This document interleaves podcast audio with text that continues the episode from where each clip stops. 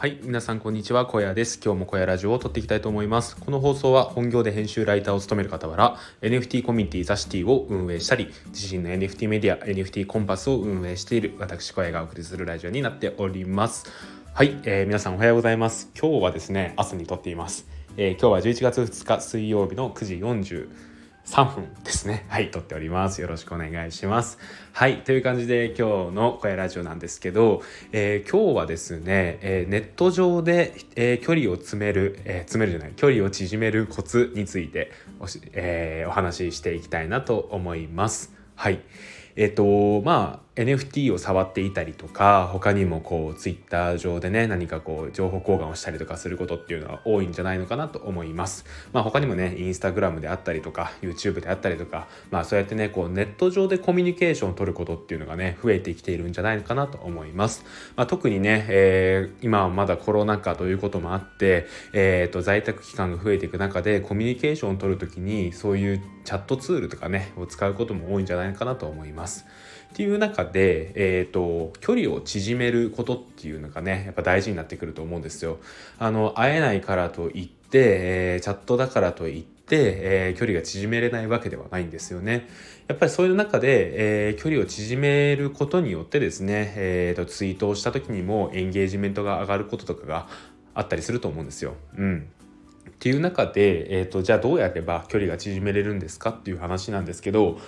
これはですね、えーと、呼びかけの意識が大事だと思っています。はい、えー、呼びかけの意識って何だと思う人もいると思うんですけど、えー、呼びかけの意識というのはですね例えば、えー、ツイッター上でリプをもらった時、えーえー、例えば、えー、山田さんから えー、リップをもらった時に関しては、えー、そのリップに関して、えー、さらにリップを返す時には山田さん何々なんですねみたいな何々さんっていうのをこうつけることが大事になってくると思います。えー、こうやって、えー、人を呼びかけること名前を呼ぶことっていうのは親近感を、えー、沸かせる一つの、えー、大事な、えー、方法になってくるんですね。僕はこれを営業の時自分が本業、えー、前職で営業していた時もかなり意識をしていて、えー、バイヤーの名前を覚えたりとか、えー、得意先の人の名前を覚えるってことをすごい大事にしていてですねそうやって覚えた名前を最初に、えー、出すんですよね。何々さんこの商品についてどう思いますか？とか何々さんこの商品、えー、反則やってくれますか？みたいな感じで〇〇さんっていうのをつけるんですよね。やっぱこういうことによって自分に向けられているんだこれはっていうのをねしっかりと認識してもらえるんですよ。はい、やっぱりねこれはすごいねあの生きてきますね。うんで本当にそれっていうのはリアルだけじゃなくてオンライン上でも言えることだと思っていて誰々さんとか誰々さんだけにお話をしているんですよっていうのはですねやっぱりねあの定型文ではなく自分に向けられた文章っていうのも伝わりやすいですしかなりねあの親近感を、えー、持ってもらって、えー、距離が縮まるんじゃないのかなと思います。で NFT 界隈であればねやっぱディスコードでのやり取りが、え増えると思うんですけど、まあ、僕であればザシティとかですね。やっぱザシティとかで誰かと話す時もそういう、えーと、呼びかけの意識っていうのを、えー、まあ、特に初めてお話しする方はですね、え、意識するようにしています、まあ、そうやって、えーと、呼びかけをすることによってああの小屋さんよろしくお願いしますみたいな感じでね、うん、距離が縮まったりすることがあるんですよね。うん、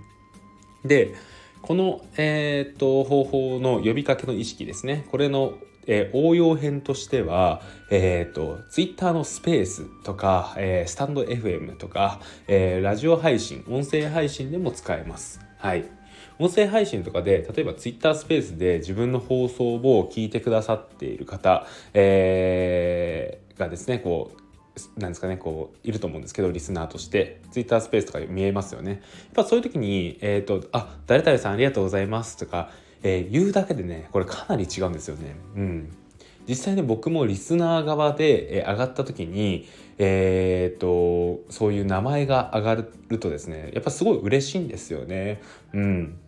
あのこういうのが、えー、自然とできている人はやっぱり、あの親近感持ってもらって、えー、フォローにつながったりとかその後の会話とかにねつながったりとかするんですよ。なので、えーとまあ、ずっとそのスペースの誰が参加してるかっていうのは見れていなくても最後、えー終える時とかにですね、えー、人数が例えば20人くらいであれば誰々さんありがとうございます誰々さんありがとうございますみたいな感じで名前を呼びかけることっていうのはかなり大事なんじゃないのかなと思います僕は結構自分が Twitter スペースを開く時はこの辺をかなり意識していますね。うん。まあ忘れちゃうこともあるんですけどできるだけやっぱり、えー、参加してくださった方々に、まあ、感謝をしたいっていうのもありますし、えー、より自分の自分と仲良くなってほしいなっていう思いもあるのでこの呼びかけの意識かなり大事にしています。はい。あの本当にね、えーと、難しいことじゃなくて、えー、文章のやり取りであれば、えー、その文章のをそのメッセージの前にですね、え、本題の前に名前を付けるだけでよかったりとかあとスペースとかをやるときにはスペースで参加してくれた人のをねこう呼びかけるだけでよかったりとかねあの誰でも簡単にできることなのでしかもねかなり効果も高いので是非皆さんあのネット上でのえ、やり取りでこう距離を縮めたいなと思う方は、え、実践してみてください。